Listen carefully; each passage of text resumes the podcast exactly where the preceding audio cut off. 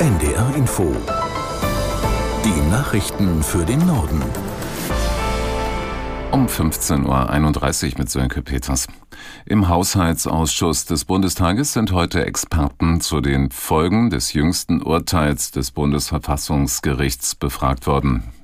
Auch danach ist strittig, ob der Bundeshaushalt für das kommende Jahr wie geplant verabschiedet werden kann. Aus Berlin Michael Weidemann. Die Koalition will den Etat für 2024 am 1. Dezember beschließen, trotz des Urteils aus Karlsruhe. Keine gute Idee findet der Heidelberger Finanzrechtsprofessor Hanno Kube. Noch sei nicht einmal sicher, dass der Etat des laufenden Jahres verfassungskonform war. Deshalb sei ein Kassensturz nötig und ein Stopp der laufenden Beratungen, so Kube.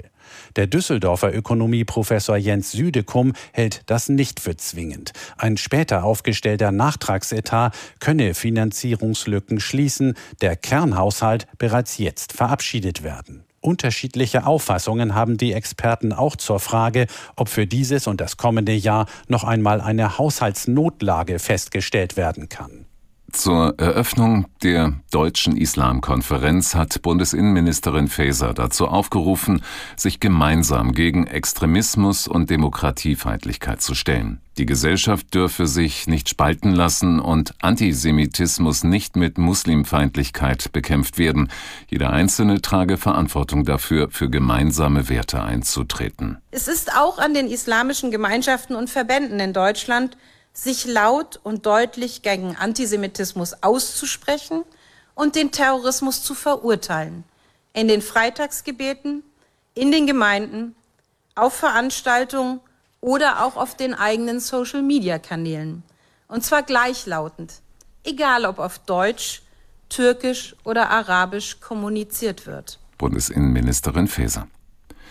Bundesverteidigungsminister Pistorius hat der Ukraine bei einem Besuch in Kiew weitere Unterstützung zugesagt. Die Streitkräfte des Landes sollen unter anderem vier weitere Luftabwehrsysteme vom Typ Iris-T und neue Artilleriemunition erhalten.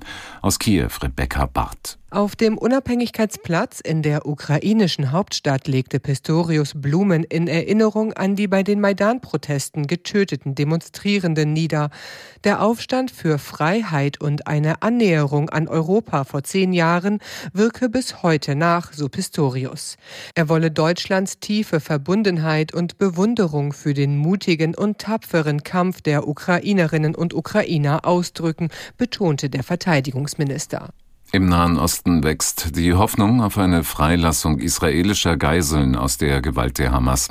Ministerpräsident Netanyahu sagte am Nachmittag, es könne bald gute Nachrichten geben. Um 19 Uhr unserer Zeit soll das gesamte israelische Kabinett zu Beratungen zusammenkommen.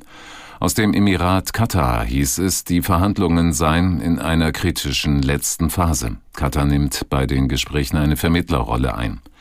Die islamistische Hamas hatte bei ihrem Angriff auf Israel Anfang Oktober etwa 240 Geiseln in den Gazastreifen verschleppt. Nach Medienberichten sieht das geplante Abkommen vor, dass zunächst 50 von ihnen schrittweise freikommen. Im Gegenzug soll Israel zahlreiche palästinensische Häftlinge aus Gefängnissen entlassen. Das Thema künstliche Intelligenz hat auf dem Digitalgipfel der Bundesregierung für eine kontroverse Debatte gesorgt.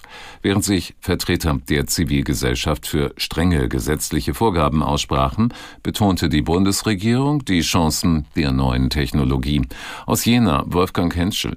Bundeswirtschaftsminister Robert Habeck sagte, Digitalisierung und KI könnten in vielen Bereichen das Leben einfacher, schneller und nachhaltiger machen, etwa in der Medizin, bei Gebäudesanierungen oder beim Energieverbrauch. Bundesdigitalminister Volker Wissing sprach mit Blick auf die KI von einem Gamechanger. Probleme könnten gelöst werden, wo die analoge Welt keine Antworten mehr habe. Etwa in der Verwaltung seien große Vorteile zu erwarten. KI habe auch einen großen Einfluss auf die Wettbewerbsfähigkeit der deutschen Wirtschaft. Habeck und Wissing forderten für die KI Regeln zu schaffen, die einerseits dieser neuen Technologie Freiraum zur Entwicklung lassen, die aber andererseits auch Fehlentwicklungen stoppen. Experten warnen etwa vor KI-gesteuerter Desinformation in sozialen Medien oder den KI-Einsatz in der Überwachungstechnik. Der Bundesgerichtshof hat eine pauschale Gebührenklausel in Riester-Verträgen für unwirksam erklärt. Darin ging es um sogenannte Abschluss- und Vermittlungskosten, die bei der Auszahlung von Renten anfallen können.